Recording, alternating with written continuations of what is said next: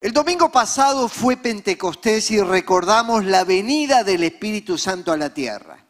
Cómo iba a morar en el corazón del creyente, transformar la vida de las personas, cómo empujaba a proclamar el Evangelio e inmediatamente se forma una comunidad llamada la iglesia, la cual el Señor anticipó diciendo, edificaré mi iglesia y las puertas del Hades no prevalecerán contra ella. En definitiva, Jesús está diciendo, soy el creador, el dueño y el sustentador de la iglesia. Es mi iglesia, no es la iglesia de ninguno de ustedes. Y por lo tanto el Señor se encarga de hacerla crecer, desarrollar, fortalecer hasta que Él venga.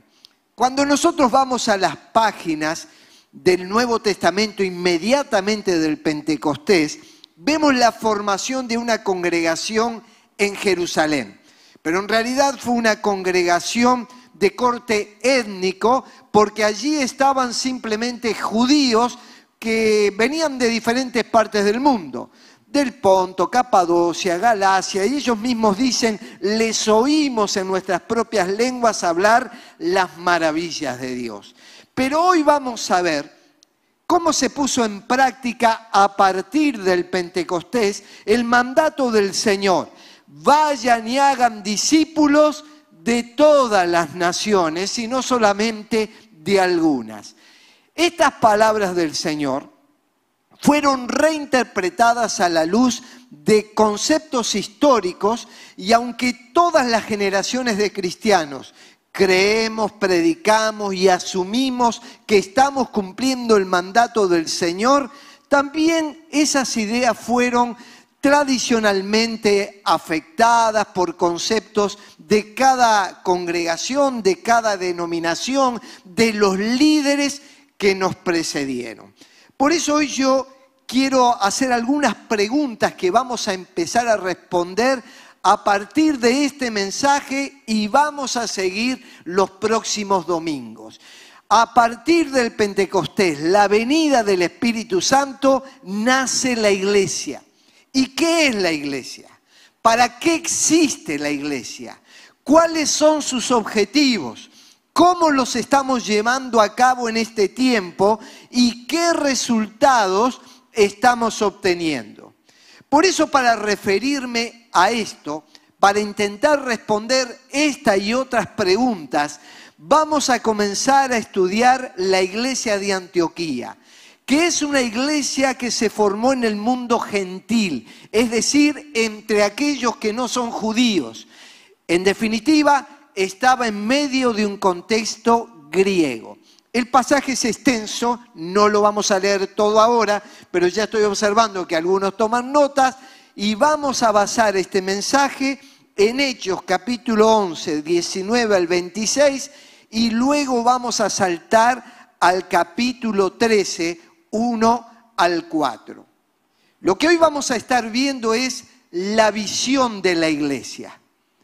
La visión no solamente tiene que ver con mirar hacia el futuro, hacia dónde nos dirigimos, qué es lo que vamos a hacer. La visión tiene que ver con entender los tiempos actuales, los peligros que existen y las oportunidades que esta época nos brinda. Una iglesia con visión, un creyente con visión, entiende su tiempo, entiende su época, es efectivo en el contexto que se mueve y a la vez proyecta para el futuro, para las nuevas generaciones, aquello que se avecina. El mandato del Señor es uno, el Evangelio es uno, pero el tiempo, las circunstancias, las coyunturas varían a través de los diferentes momentos de la historia. Vamos a ver cuatro fases en la visión que tenía la iglesia de Antioquía. Estas cuatro fases tienen que ver, por un lado, ¿Cuál era la visión de la iglesia? ¿Cuáles fueron los instrumentos en ese momento? ¿Y qué resultados obtuvieron? En primer lugar, vemos en Antioquía una visión selectiva. Ese fue el inicio de la congregación. Dice que no se formó por una acción misionera, por una visión evangelística, sino que escapando del sufrimiento, de la persecución que tuvo como mártir a Esteban, algunos de los judíos de Jerusalén que se habían convertido a Cristo fueron a Antioquía. Y dice que no le anunciaron el Evangelio a nadie, solamente a los judíos. En esa etapa de la visión, era una visión culturalmente aceptable. Le hablaban solamente a los de su nación, le hablaron solamente a los de su etnia. Ellos habían vivido una gran persecución y llegaban y se insertaban en una sociedad que les resultaba hostil. No conocían el idioma, las costumbres eran distintas. Ellos venían del monoteísmo judaico y se habían convertido al cristianismo y tenían los valores y la ética del mundo judeo-cristiano. Pero ahora se estaban insertando en la sociedad griega que tenía costumbres del paganismo y laxitud moral. Concretamente Antioquía había sido fundada 300 años antes de Cristo. Era la tercera en tamaño en el imperio romano, solamente superada por Roma y por Alejandría. Como era un puerto marítimo, se había transformado en una ciudad altamente comercial y cosmopolita. Venía gente de diferentes países que traía sus costumbres, sus ideas que colisionaban con este grupo que se había insertado. Por lo tanto, allí estamos en una iglesia de puertas adentro, una fuerza centrípeta, donde se preocupaban simplemente de lo que sucedía dentro de las cuatro paredes de un templo. Quién toca la guitarra, quién predica, quién limpia los baños. Es decir, hay actividad, pero no una actividad que genera evangelismo, que genera que otros puedan llegar a conocer el Evangelio. Por supuesto que ellos a su vez estaban protegiendo a sus hijos porque tenían miedo que sean influenciados por las costumbres que estaban viviendo aquellos que estaban en esa época. ¿Cuáles fueron los instrumentos que Dios usó en este periodo de la visión? La visión selectiva. Dicen los que habían sido esparcidos los que tuvieron que huir, los que llegaron a ese lugar. Sus nombres no son conocidos, no aparecen en las marquesinas de los grandes centros evangelísticos. No tenían doctorados en igle crecimiento ni títulos teológicos. Simplemente un grupo de personas que había vivido con estoicismo y valor la persecución y habían sido fieles al nombre de Jesús. Lamentablemente todavía en la tierra hay algunos lugares, algunas regiones donde la persecución es virulenta contra el pueblo del Señor. A veces es persecución física, pero a veces sentimos la persecución porque tenemos valores que chocan con los antivalores que se promueven en la sociedad. Estos que habían sido esparcidos no tienen por lo menos mencionados nombres en ese lugar. Son personas que llegan a una tierra, instalan congregaciones y están colocando la semilla para lo que el Señor va a producir más adelante. ¿Cuáles fueron los resultados en esta etapa? No se mencionan conversiones. No dice que alguien se entregó a Cristo ni siquiera dice que sus hijos permanecieron en la iglesia, ni, dice que fueron efectivos hacia el testimonio de las nuevas generaciones.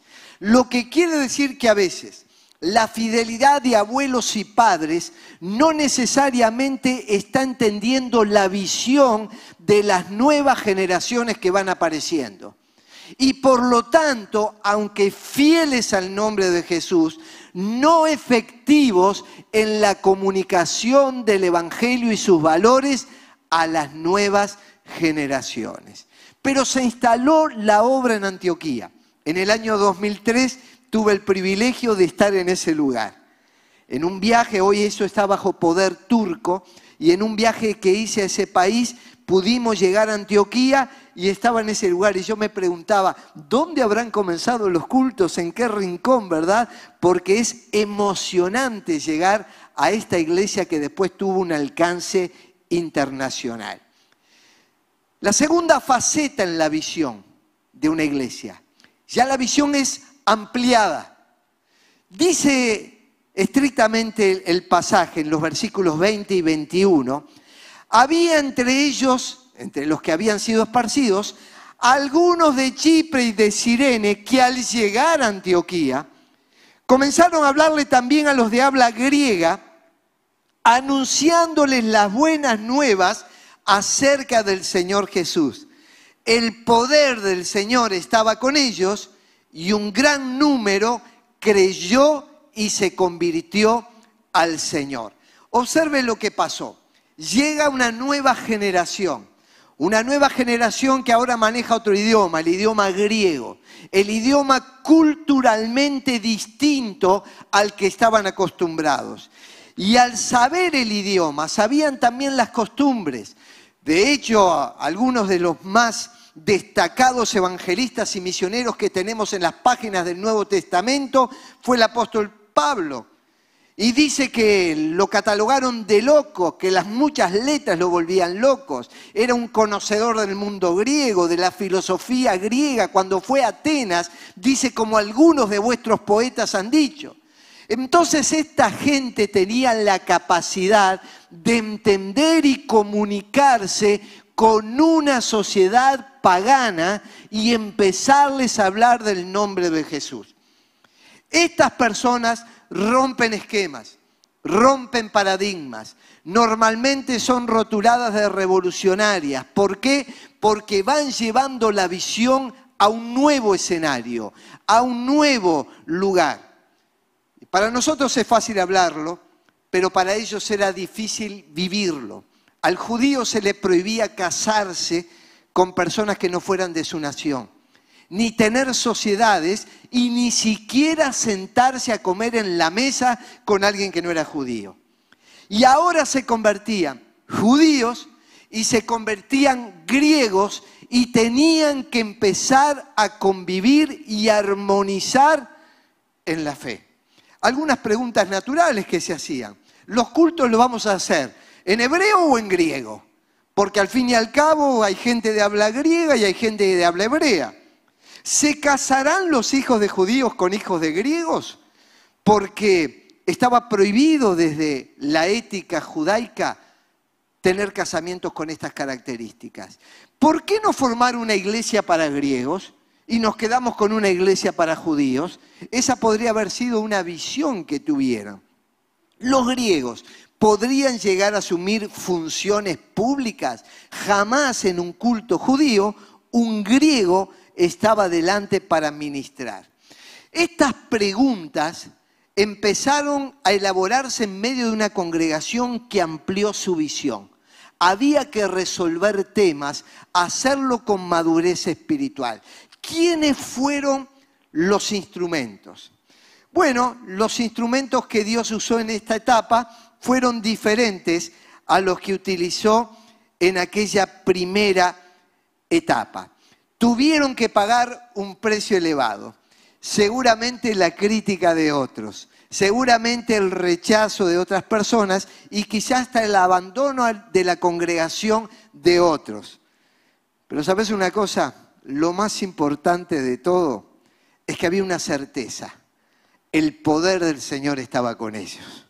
El mismo poder de Pentecostés, el que se manifestó en medio del aposento alto, el que cuando Pedro salió a predicar, tres mil personas se entregaron al Señor, es el mismo poder que estaba en Antioquía, respaldando, dando ánimo, fortaleciendo, bendiciendo y, y trayendo resultados que a la postre transformaron y dinamizaron la vida de la iglesia. ¿Cuál fue el resultado? Ahora sí, gran número creyó y se convirtió al Señor. Me encantan las dos palabras. Creer significa sentir y convertirse es un cambio de vida. Una iglesia que fiel a Jesucristo invita a creer también invita a convertirse, no a ser evangélico, católico, venir a un culto que aplauda y que le guste, sino a experimentar una conversión, un nuevo nacimiento, ir a la cruz, pedir el perdón de los pecados, arrepentirse y comenzar una nueva vida en Cristo. Y eso es lo que pasaba. No estaban ante cambios teológicos, estaban ante cambios sociológicos. Por eso más adelante tuvieron que realizar un concilio donde en Hechos 15 se relatan los aspectos que debían tratar y muchos de ellos no tenían que ver con teología, sino con las costumbres que tenían. Gracias a Dios, cuando la iglesia mantiene fiel el mensaje, la unción, la gracia, la frescura espiritual, pero también puede ser impactante a su generación. Luego viene una tercera etapa en la visión. Le llamamos la visión completa. Aparece entre los versículos 22 al 26. Selectiva, ampliada, pero ahora podemos decir que es completa. No había Instagram, Facebook, redes sociales, pero de alguna manera llegó la noticia de lo que estaba pasando en Antioquía.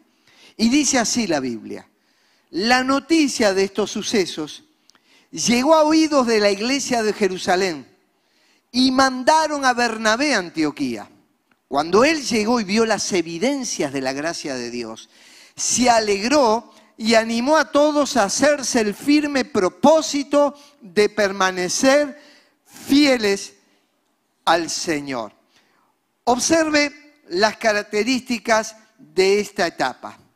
Ya no era el pequeño grupo feliz del comienzo.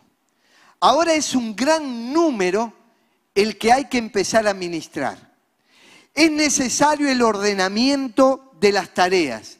Es necesario el reconocimiento de dones y ministerios dentro de la congregación ya están enfrentando no un grupo casero pequeño, sino una multitud, no se puede cuantificar. Son tantos que simplemente los menciona como multitud.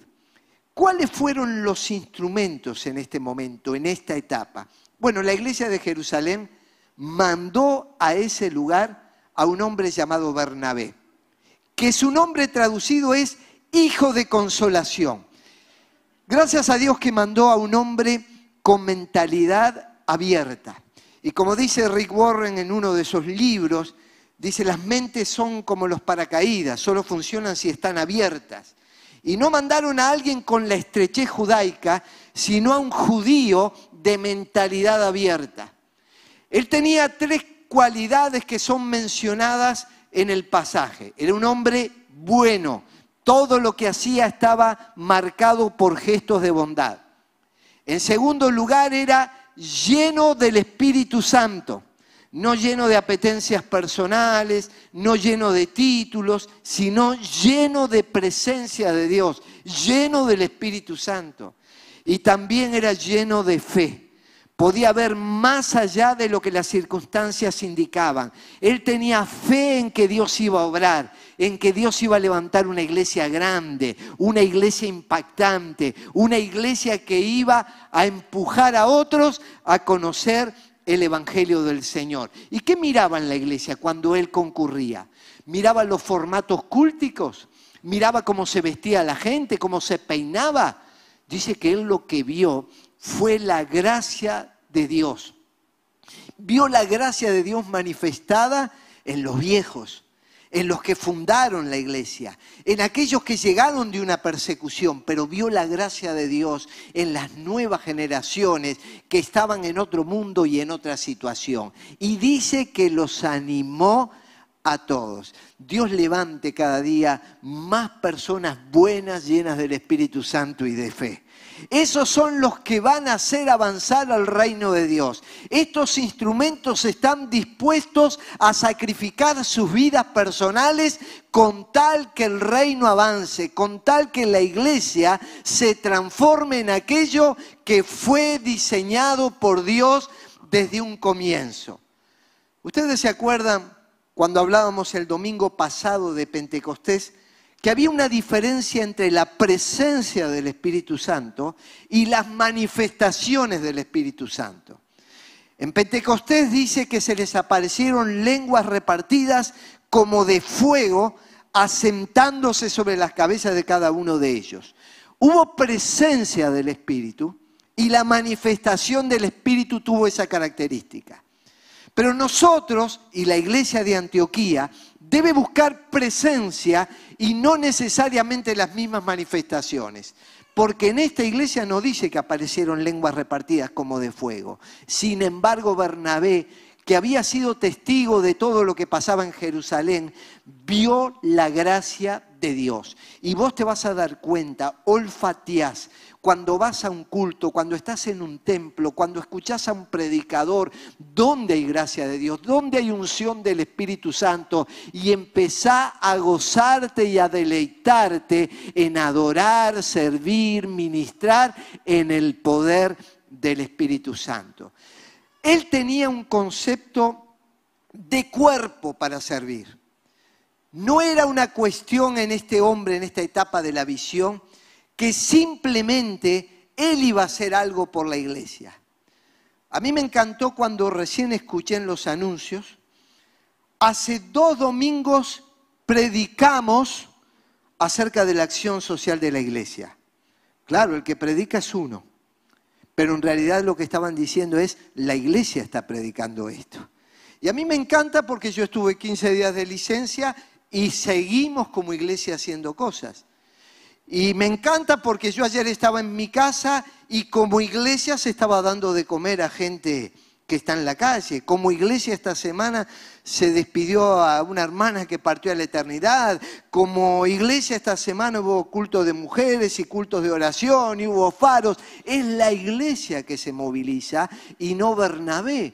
Es un conjunto. Lo primero que hace Bernabé, se da cuenta que tiene que trabajar en equipo y va a buscar a un muchacho incipiente que no gozaba de buena fama, no tenía buena prensa, se llamaba Saulo. Tenía más fama de perseguidor de la iglesia que de líder espiritual. Pero ustedes saben que Bernabé también, como veía la gracia de Dios, pudo detectar en Pablo un tipo con visión un tipo con llamamiento, un tipo con futuro. Había que traerlo para empezarlo a formar y de a poco irlo llevando a nuevos escenarios para que finalmente Pablo se transformara en aquel varón de Dios que habría de impactar todo el imperio romano. Era conocedor de la cultura hebrea, en un momento dice, yo soy hebreo de hebreos, o sea, no niega su etnia. Pero atrás dice, a todos, a griegos y no griegos, soy deudor. En definitiva, yo sé quién soy, sé de dónde vengo, y manejaba idiomas, y manejaba cultura, y manejaba las escrituras, y manejaba también la literatura contemporánea. Bernabé dijo, yo a este lo traigo al equipo. Y empezaron a trabajar. Y luego formaron un equipo, que en Hechos 13 habla, un equipo ministerial. Había profetas y maestros. Bernabé, el otro, empieza a mencionarlos, ya no era uno, era un trabajo corporativo porque eso es la iglesia. Y se hace evidente en que llega a Antioquía Bernabé, enviado por la iglesia de Jerusalén. Él no fue por iniciativa propia, lo mandó la iglesia. En segundo lugar, trabajó hasta formar un equipo de pastores y ancianos una congregación sana tiene cuerpos de trabajo, pastores, varios trabajando, ancianos, varios trabajando, diáconos, encargados de obras, ministros de adoración, ministros de enseñanza, ministros de acciones sociales, es decir, una iglesia en trabajo corporativo. En tercer lugar, desde la iglesia la que él fue a ver, la que vio la gracia, la que empezó a formar, desde esa misma iglesia lo mandan a una tarea internacional. Porque el Espíritu Santo dijo, me van a separar a Bernabé y a Saulo para la obra que los he llamado. Y al retornar, se siente con la responsabilidad de dar informes a aquellos que lo enviaron. Yo estoy en la iglesia, formo parte de ella, me envían a otro lugar a predicar, soy responsable de informar de aquello que estuvimos trabajando. Y por último, se retiró en un momento, porque ninguno de nosotros será eterno en los lugares que servimos, se retiró dejando una congregación fructífera, organizada y pronta para nuevos escenarios y mayores. El resultado, una gran multitud fue agregada al Señor. No dice ni siquiera la iglesia, al Señor. Una, una convicción de fe tan grande que todos decían, yo soy de Cristo. Yo soy de Cristo. Esta semana estuve hablando con un líder internacional y quería entender cómo era nuestra iglesia. Y me ponía a cuál denominación pertenecemos. Y a mí me cuesta definir a cuál denominación pertenecemos, porque nosotros tenemos el tránsito muy parecido a lo que estoy describiendo. Simplemente fuimos agregados al Señor y somos del Señor y tenemos al Señor como centro de todos los que lo que hacemos. En ese resultado venían de contextos e historias diferentes en esa multitud. O usted se piensa que hay un pensamiento uniforme en una congregación. Algunos venían del monoteísmo hebreo y otros del politeísmo. Sabe que eh, yo me doy cuenta que algunos traen prácticas, por ejemplo, del ocultismo, de los horóscopos, han sido influenciados por ese tipo de pensamiento. Y hay que aclararles bien de que esas prácticas no corresponden con lo que la palabra de Dios enseña. Pero algunos fuimos formados en la iglesia y automáticamente siempre supimos que eso no debe ser incorporado a la vida del creyente, pero convivimos juntos.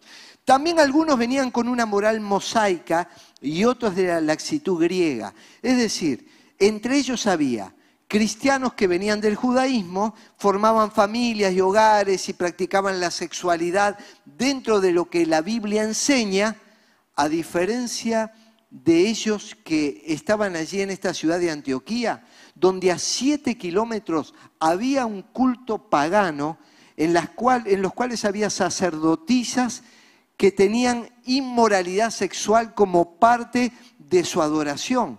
Y entonces aquí ellos están predicando en un contexto diferente. Algunos, algunos venían con familias sólidas, y otros con hogares destruidos. Algunos venían y sentaban generaciones enteras en las bancas, pero otros venían solos porque sus hogares no pudieron permanecer.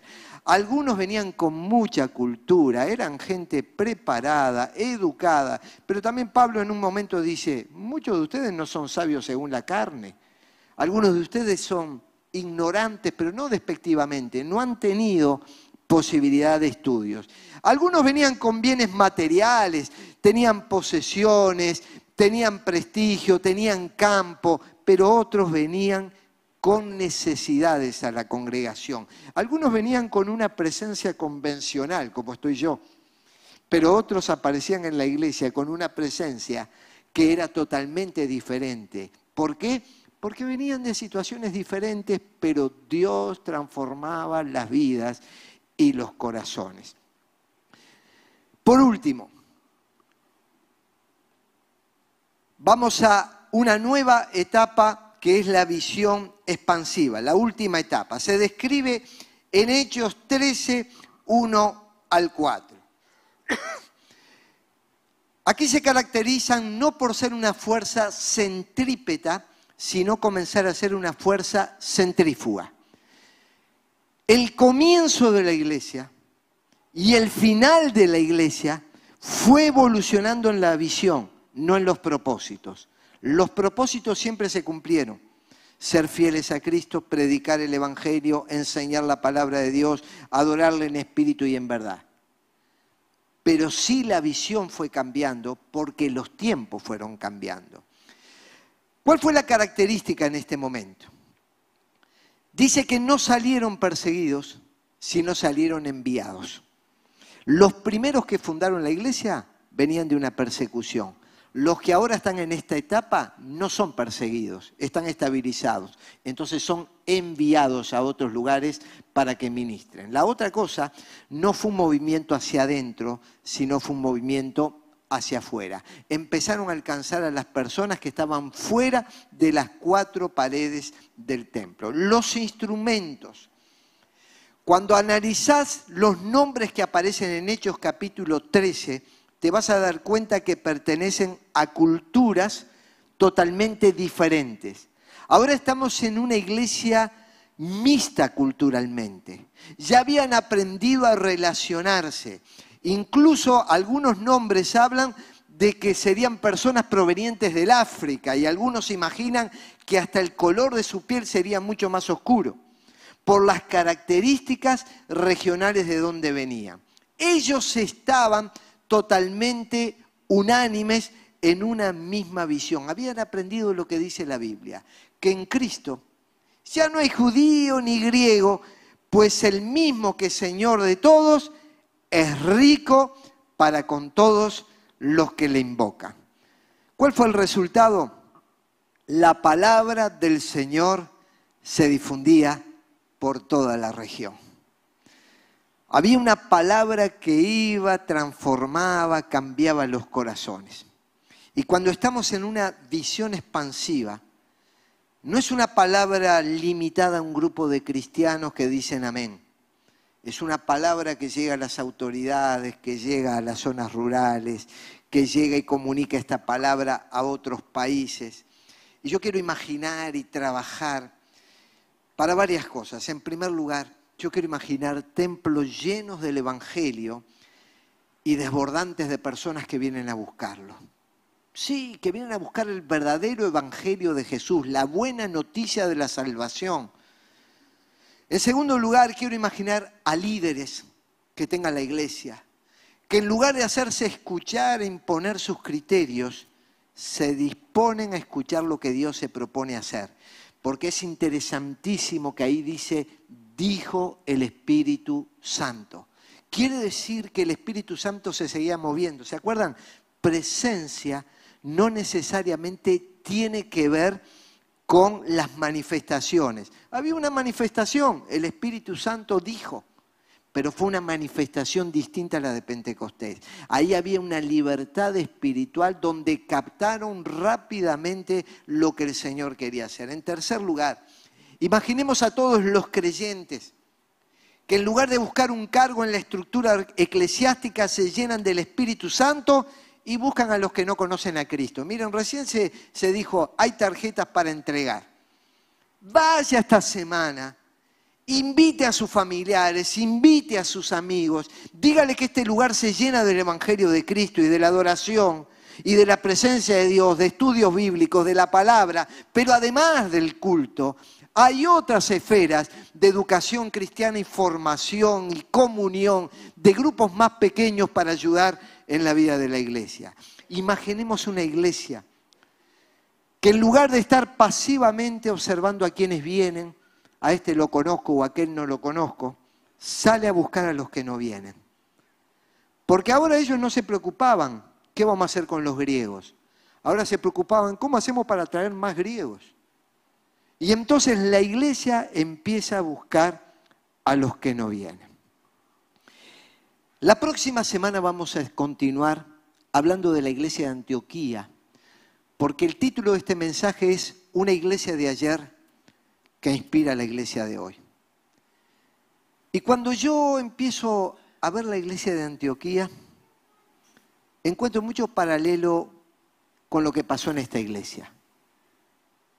Esta iglesia fue fundada por gente perseguida, por gente martirizada, por gente que tuvo que dejar atrás propiedades, casas, familiares muertos, y se tuvieron que insertar en una sociedad que les resultaba desconocida.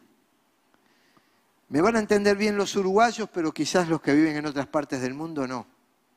Veían a la gente tomar mate y se preguntaban, ¿Qué era eso que la gente está tomando? Pero luego nacieron generaciones en este país. Y luego se empezó a ampliar la visión. Y luego como iglesia empezamos a predicar en todo el país. Durante 40 años llevamos ministerios de carpa en ciudades con otras denominaciones unidos y vimos las conversiones de miles de personas y anunciamos el Evangelio a una gran cantidad de gente. Recién antes de la reunión, mientras me estaba preparando, estaba hablando con una chica que nos ayudaba y le decía, me preguntaba, ¿cuándo comenzamos con las transmisiones? Le digo, desde el año 97.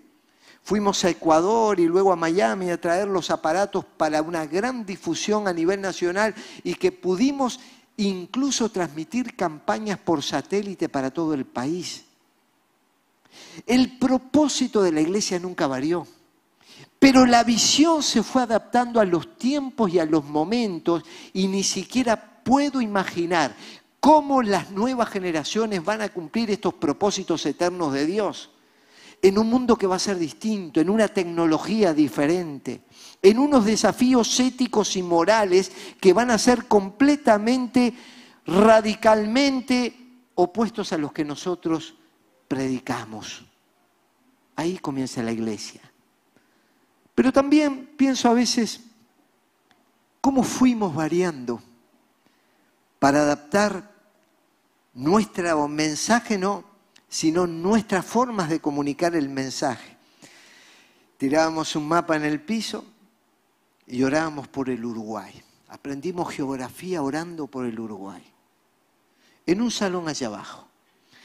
Y ahí Dios nos lanzó. Yo tenía 21 años cuando iba a los pueblos a coordinar las tareas, juntaba a los pastores de diferentes denominaciones para empezar a alargar campañas con la carpa de la amistad cientos de niños se reunían, cientos de personas por ciudades. Llegamos a ir a una ciudad donde vivían 5.000 personas y una noche había 800 personas adentro de la carpa. En realidad no entraban, estaban afuera. Literalmente hacían fila para entrar dos y tres horas antes y en un momento tuvo que venir la policía porque se peleaban para entrar a la carpa. Hubo un problema también en el liceo, porque los niños y los adolescentes cantaban una de nuestras canciones en la carpa, en el hogar, en el hogar, tú necesitas a Jesús. Y la cantaban a la hora del recreo. Y nos llamaron porque estábamos influenciando en la mente y el pensamiento de las generaciones. Gloria a Dios por todo eso, qué aprendizaje. Luego empezamos a tener saturaciones evangelísticas, ya era llenar gimnasios, lugares públicos, salir por televisión, subirlo a un satélite, llegar a muchísimos países, colaborar con grandes movimientos evangelísticos como la Asociación Billy Graham. El propósito siempre fue el mismo. La visión se va adaptando a momentos y situaciones que nos empujan a ser efectivo. Hay visión, hay instrumentos en cada periodo y hay resultados. Que Dios nos siga dando esa visión. La próxima semana vamos a hablar de los cinco ministerios básicos de la iglesia y cómo en la iglesia de Antioquía se aplicaron y debemos aplicarlo como iglesia en este tiempo.